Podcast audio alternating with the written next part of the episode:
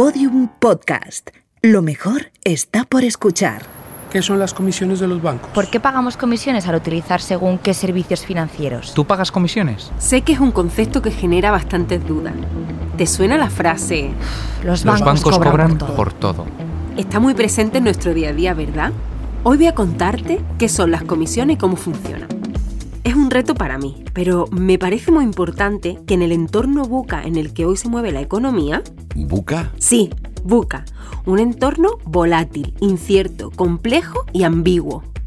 Volátil Porque está en continuo cambio, debemos adaptarnos rápido a nuevas experiencias y escenarios. incierto, Es vital que vivamos los procesos financieros con confianza y transparencia. complejo Nuevas formas, nuevas metodologías y diferentes productos para gestionar nuestro dinero, y ambiguo. ya que puede interpretarse todo de diversas formas y con diferentes miradas, que es donde está la grandeza de la sabiduría. Como te decía, en este entorno buca en el que estamos inmersos, es importante que tengamos cerca toda la información financiera posible, para así poder tomar las mejores decisiones en nuestra economía y, por supuesto, poder sacar nuestras propias conclusiones.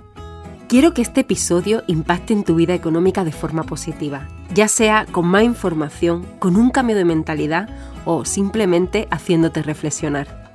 Es haciéndonos diferentes preguntas cuando podemos encontrar las respuestas que más resuenan en nuestra vida. Empezamos. Episodio 6. El precio de los servicios financieros y la gestión de nuestro dinero. Antonio Gallardo, analista de iAhorro, nos explicará por qué y para qué se cobran comisiones bancarias. Pues una comisión se cobra porque se presta un servicio. Si ese servicio en algún momento dado que ha habido una queja eh, se ve que no, no existe una contraprestación, pues esa comisión sí que no es, no es legal. Debatiremos junto a los economistas Daniel Lacalle y José Carlos Díez del Observatorio de la Realidad Financiera el futuro de las comisiones. Y me hace especial ilusión tener aquí a Miquel García Prieto, director general del Banco Ético Triodos Bank, que nos explicará el sentido que tienen las comisiones desde la visión de un banco ético. Y es importante para mí aprender de todos estos tiempos que, la gratuidad es en los servicios, en el fondo, es una trampa. Un servicio nunca es gratis, siempre hay alguien que está haciendo algo detrás y si a mí no me lo cobran, significa que o bien alguien no está cobrando un salario digno para poder hacerlo, o bien hay algún otro negocio no explícito por detrás. Comisión. Préstamo, del latín comissio commissionis, derivado de comitere, poner en contacto. Inicialmente significaba misión, encargo, y por metonimia se generaron las acepciones de reunión de personas encargadas de algo, retribución percibida por llevar a cabo una misión. Me quedo con la última frase, retribución percibida por llevar a cabo una misión. Las comisiones son el intercambio económico gracias al cual obtenemos un servicio de calidad y seguro, sostenido en el tiempo. Pero, ¿por qué y para qué hay comisiones? Antonio Gallardo, analista en iAhorro y experto en productos financieros. Licenciado en LADE y máster en Dirección Financiera. Es colaborador habitual de diversos medios económicos. Hola Antonio y bienvenido y muchas gracias por estar aquí. Muchas gracias a vosotros. Eh, vamos a continuar hablando de las comisiones y me gustaría preguntarte, ¿por qué se cobran comisiones? Pues una comisión, y, y de hecho el Banco de España es muy rígido en ese sentido, se cobra porque se presta un servicio. Eh, es, muy, es muy rígido en el sentido en el cual si ese servicio en algún momento dado que ha habido una queja eh, se ve que no, no existe una contraprestación, pues esa comisión sí que no es, eh, no es normal, no es, no es legal, ¿no? Pero mientras que haya un servicio, como es el mantenimiento de una cuenta, realizar una transferencia, cobrar un cheque, pues detrás de ello pues hay una contraprestación y esa es la comisión. Me gustaría que entendiéramos cuáles son las fuentes de ingresos de los bancos. La tradicional es eh, que, el, que, el, banco coge un dinero en depósitos y luego se que remunera un tipo de interés y luego lo presta a un tipo de interés superior. Tiene ese margen de intermediación y ese es el margen que es el, la función clásica de los bancos, pero también desde los principios que se crearon los bancos, Banco de Inglaterra o Banco de Suecia, que han sido los primeros bancos que se crearon, pues eh, hicieron otros servicios, ¿no? Eh, ya en esos tiempos hacían, por ejemplo, eh, el descuento de, de, pagarés, ¿no? Entonces, ¿qué es lo que ocurre ahora? Que tenemos unos tipos de interés muy bajitos, que el margen por préstamos y por depósitos, esa diferencia no es muy importante, entonces gana peso las comisiones por toda una serie de servicios que nos prestan. ¿Y ¿Por qué unos bancos cobran comisiones y otros no? ¿En qué se basan?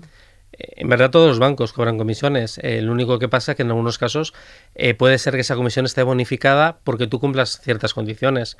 El banco hace sus cálculos, por ejemplo, si yo tengo domiciliado una nómina con unos importes eh, elevados, 800, 1000 euros por, encima, pues me puede bonificar que no pague la comisión por administración de la cuenta o por hacer transferencias, ¿no?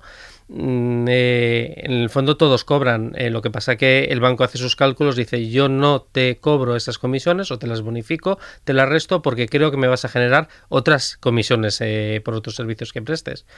ya sea contratando un seguro, un producto de inversión que tiene sus comisiones. Entonces al final la comisión siempre existe. De hecho hay unas tarifas mínimas que están de obligada publicación en los tablones de anuncios y en la página web y que, y que en los servicios básicos las verifica el Banco de España, en el que incluso tu banco que no te cobra tiene esas tarifas. Otra cosa es que tú cumpliendo unas condiciones, pues te bonifiquen y tú no, no, no las pagues en ese momento. También si dejas de cumplir esas condiciones, te las van a hacer cobrar.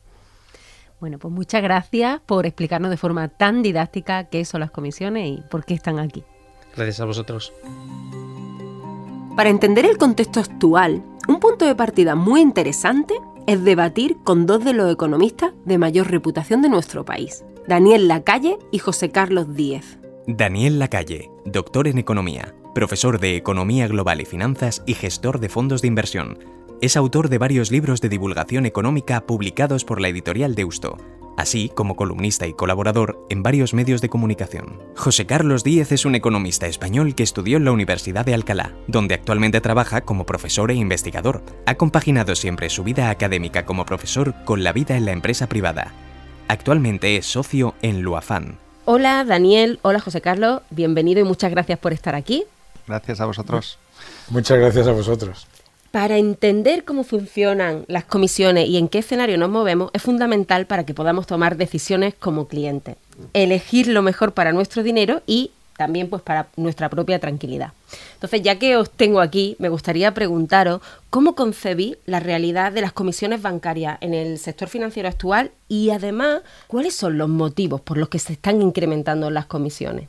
Bueno, primero, en el negocio bancario, que es bastante antiguo, lo, inventamos los, judíos y los, los, castellanos en el siglo XII, siglo XIII, está la parte de, cobrar un tipo de interés por el crédito más alto que el del depósito y luego eh, cobrar una comisión por la gestión de servicios. Hay una serie de, de, costes de personal y de costes de estructura que hay que eh, suplir. España ha sido un país que históricamente ha, tenido una diferencia entre el tipo de interés que la banca cobraba por el crédito y el tipo de interés que pagaba por los depósitos muy alto. Eh, por ejemplo, pasa ahora en América Latina, que eso se mantiene.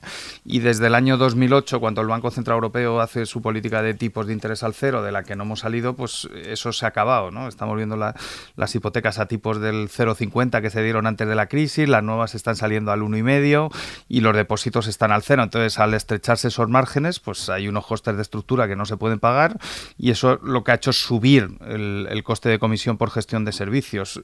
Prácticamente lo que vemos es que España se ha acercado al promedio europeo de, de, comisiones por, por gestión bancaria, pero todavía estamos por debajo de países más avanzados como Francia o Alemania, donde las comisiones son mayores. Pero bueno, es verdad que como no estábamos acostumbrados como cliente y como usuario, pues no te gusta que te cobren comisiones, pero es que el negocio no da, ¿no? Si, si estuvieras en el otro lado y vieras el negocio, pues entonces lo entenderías más fácil. Daniel.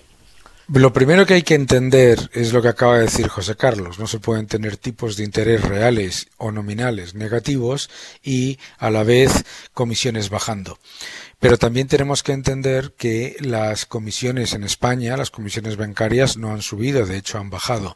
Eh, desde entre el 2009 y el año 2019, el número de entidades bancarias en España ha bajado de 55 a 10 más o menos y en ese periodo las comisiones se han reducido en algunos casos a menos de un tercio de lo que eran antes, ¿no? Cualquiera de los que tenemos cierta edad nos acordamos de las comisiones absolutamente brutales que se pagaban por una transferencia o por eh, cualquier transacción. Eh, las que entonces la banca ha estado adaptándose a un entorno en el que el negocio genera una rentabilidad sobre activos tangibles negativa o muy baja y eh, tiene unas comisiones por operativa que comparadas con la media de la Unión Europea son muy competitivas, incluido con países del sur de Europa, pero en cualquier caso que son una, un reflejo de los costes de operación. También no solamente los costes de operación, la banca, mientras perdía rentabilidad por los tipos de interés tan bajos, también ha visto cómo tenía que multiplicar sus costes por cuestiones como pues regulación, etcétera, ¿no? Por lo tanto, bueno, pues vivimos con unas comisiones que eh, tenemos al menos la enorme suerte de que el proceso de negociación y la capacidad de negociación y de comparación con otros eh, con otras ofertas de las que dispone un cliente habitual pues son muy altas.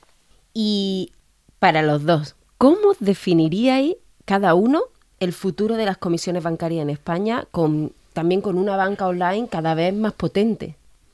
Sí, como en cualquier negocio o en cualquier sector, cuando eh, tú le cobras a, a, un cliente por prestarle un servicio, el servicio le tiene que generar valor. Eh, si tú le das un, crédito a una empresa o a una hipoteca y por esa gestión del crédito le cobras una comisión de apertura del crédito y el dinero le llega y se puede comprar una casa o puede hacer una inversión o compras un coche o algún tipo, el cliente paga la comisión. Lo que tienes que tener es un entorno competitivo, que esas comisiones no sean altas, como decía Daniel antes, y que, haya competencia. Eh, si tú le generas un servicio que no le aporta valor y encima le cobras por ello, pues ahí es donde empiezan los problemas. Y luego, como tú dices, en un entorno digital donde hacer un banco cada vez tiene menos barreras de entradas, antes hacer un banco y ser competitivo en banca, pues te exigía un nivel de inversión muy grande. La banca extranjera, por ejemplo, intentó entrar en España y no le fue posible por toda la red de capilaridad de, sucursales que había en España. En este momento cada vez vamos menos a la sucursal, de hecho vamos ocasionalmente, y se pueden montar negocios digitales online que pueden competir, ¿no? De tú a tú con la banca. La banca sigue siendo, el, no sé, el 90 o el 95% de los servicios de, bancarios y financieros, pero entra ahí, ¿no? Entonces, yo creo que hay que adaptarse. Cada vez hay menos negocio en el, crédito tradicional y cada vez hay que ir a entornos de valor donde al cliente o a las empresas o a las familias le aportas un valor adicional. Si consigues eso, puedes cobrar comisiones y estarán bien justificadas.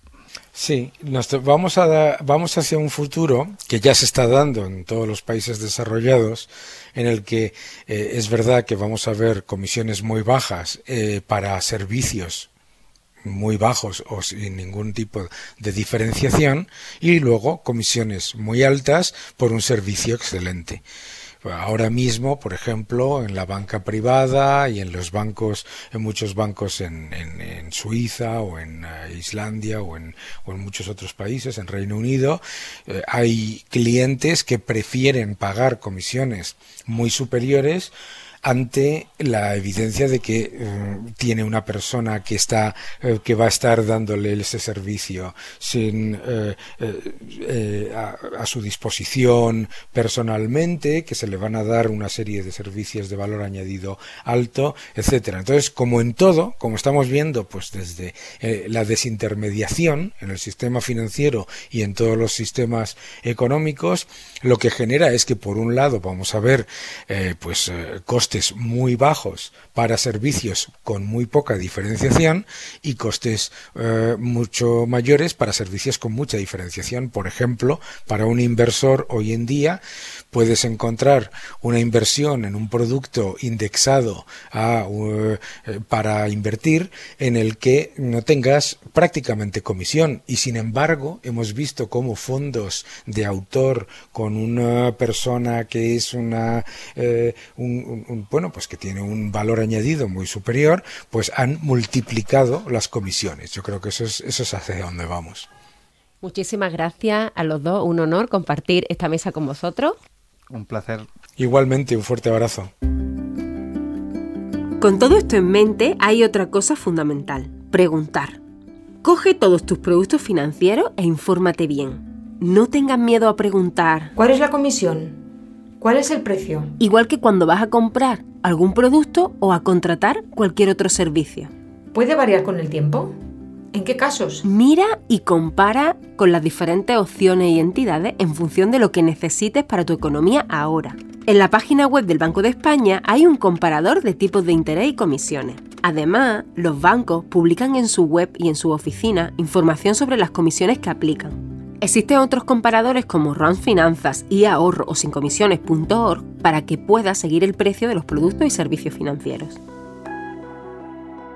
Ahora que ya sabemos por qué si nos cobran las entidades financieras, porque se presta un servicio seguro y de calidad que el usuario acepta a cambio de cantidades pactadas en contrato, puede darse el caso de que alguna vez, una vez analizado todo, no entienda o no estés de acuerdo con lo que te ha cobrado. Entonces, ¿qué puedes hacer? ¿Qué pasos debes seguir? Siguiendo los consejos de la Organización de Consumidores y Usuarios, lo primero es la conversación. Hablar y valorar con tu banco. En caso de que aún no estés conforme, está el servicio de reclamación de atención al cliente. Si no tienes respuesta o sigues sin estar de acuerdo, puedes acudir al Departamento de Conducta del Banco de España. Por último, tienes la vía judicial. La transformación digital puede afectar positivamente a los precios de las comisiones bancarias. De hecho, es probable que su precio sea más económico conforme más operativa digital exista. Para terminar, tengo el honor de entrevistar a Miquel García. Miquel García Prieto, ingeniero industrial de formación. Toda su carrera profesional ha estado vinculada a la banca ética. Desde 2014 es el director general de Triodos Bank. Hola Miquel. Hola Nieves. Bienvenido, muchísimas gracias por estar aquí. Para mí es un honor. Muchas gracias a vosotros por invitarnos.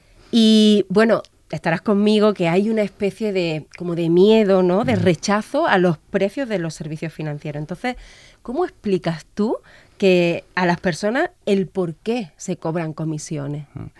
Yo lo entiendo, lo entiendo porque durante mucho tiempo estos servicios han sido gratis y justo en un momento difícil como el de ahora, pues resulta que nos cuesta más pagar por un, por un servicio, ¿no? Pero, pero yo sí que creo que tengo una explicación o una respuesta y es, se llama el precio justo de las cosas, ¿no?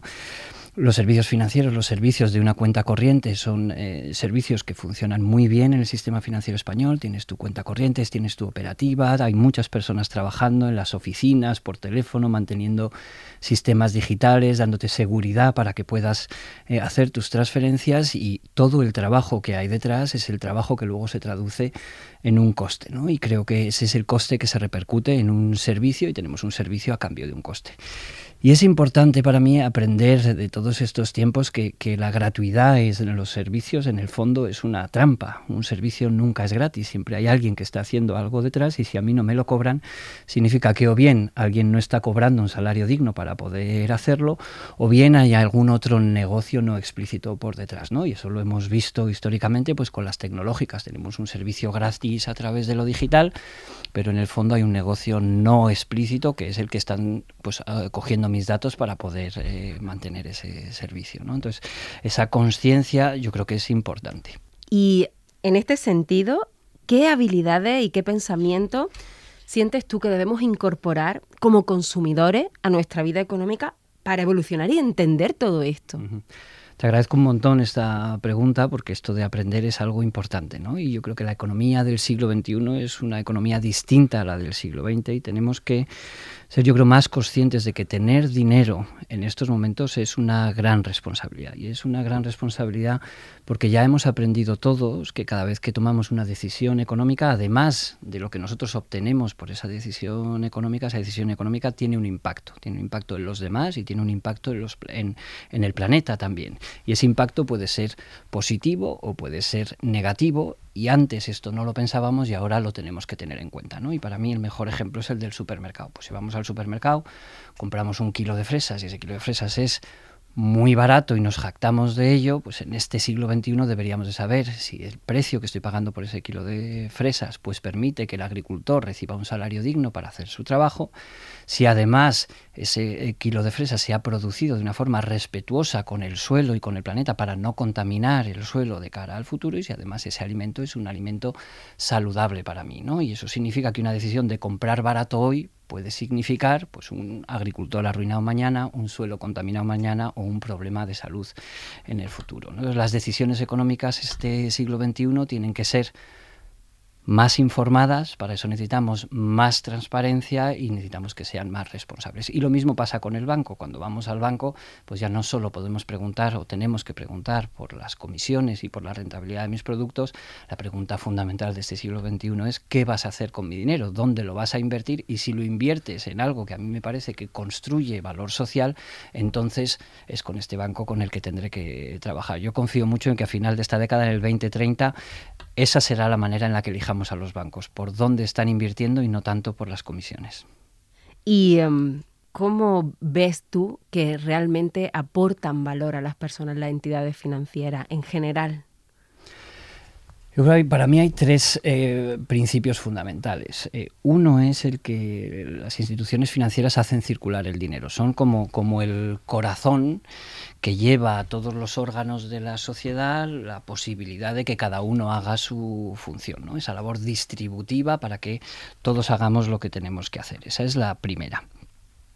Una segunda es la de la intermediación entre el ahorrador y el emprendedor. ¿no? El ahorrador cuando va al banco, pues lo que le solicita al banco es, oye, ten mi dinero seguro, dámelo con liquidez cuando yo te lo pida y dame la mayor rentabilidad posible. Pero al mismo tiempo al banco viene el emprendedor que quiere hacer alguna empresa y justo pide lo contrario. Dice, oye, dame el dinero lo más barato posible, déjamelo el mayor tiempo posible y por favor asume todo el riesgo que tiene mi emprendimiento. ¿no? Entonces ese es el saber hacer del banco, el hacer posible que esos dos intereses se conjuguen a través de encontrar pues el equilibrio entre esos dos ¿no? y que al final el dinero de los ahorradores sirva para que los emprendedores ayuden al desarrollo social. Y este es un poco el origen de, la labor de la banca. ¿no?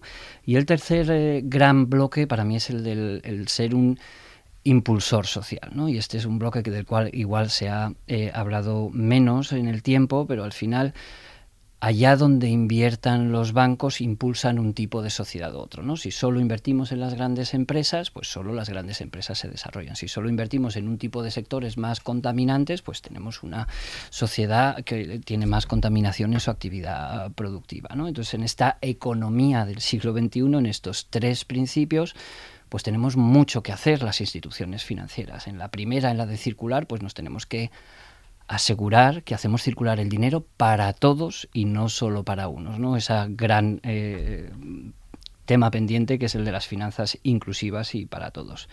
En esto de intermediar entre el ahorro y el emprendedor, pues también tenemos que recuperar en el sistema financiero la, conexión con la economía real y que los bancos se dediquen fundamentalmente a financiar a los emprendedores, a los empresarios y a la economía real y menos a esa otra economía especulativa que pues, se basa en, en hacer dinero del dinero y no en generar valor social.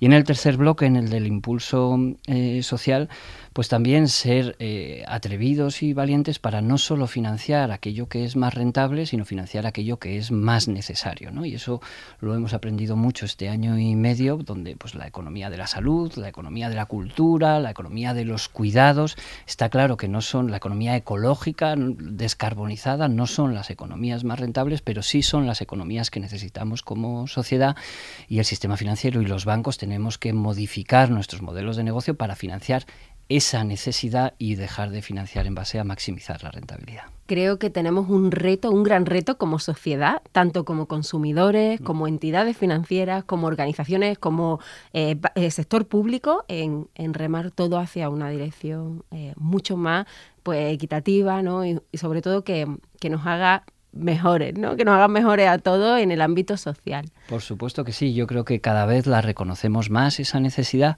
lo que nos falta es la acción. Lo importante es que empecemos a actuar, porque es verdad que también sabemos que tenemos un tiempo concreto, ¿no? Esto no va a pasar cuando pase, necesitamos que pase en esta década, antes del 2030, así que animar todo el mundo a pasar del pensar a la acción y a ponernos en, en activo cuanto antes. Muchas gracias. Muchísimas gracias a ti.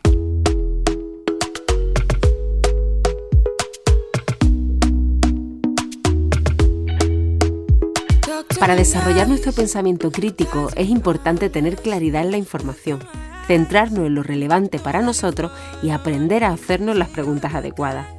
Hemos escuchado visiones distintas para entender el ecosistema de las comisiones, con el objetivo de que te ayuden a tomar las decisiones más alineadas contigo y con tu economía. Quiero enfatizar en la importancia de poner el foco en el valor, en la información y en la transparencia. En el próximo episodio nos adentraremos en qué son los tipos de interés y cómo están presentes en nuestra economía. El glosario de Afina tus finanzas. Amortizar un préstamo es terminar de devolver el dinero que nos han prestado. Es decir, es pagar la deuda parcial o totalmente en la fecha de vencimiento pactada.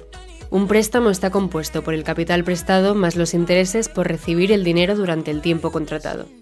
Al pagar la deuda de forma total, devolvemos el capital que quedaba pendiente hasta ese momento. En caso de hacerlo de forma parcial, pagamos una parte del capital adeudado. Para saldar el resto de capital pendiente de pago existen dos posibilidades. Reducir el importe de la cuota que pagamos mensualmente o disminuir el número total de cuotas a pagar. En este último caso, cambia el plazo de devolución inicial del préstamo. Afina tus finanzas es un podcast de Orfin, el Observatorio de la Realidad Financiera de la Cátedra de la Universidad de Alcalá y Thinking Heads, producido por Podium Studios. Dirección y guion, Nieves Villena. Realización sonora, Pablo Arevalo.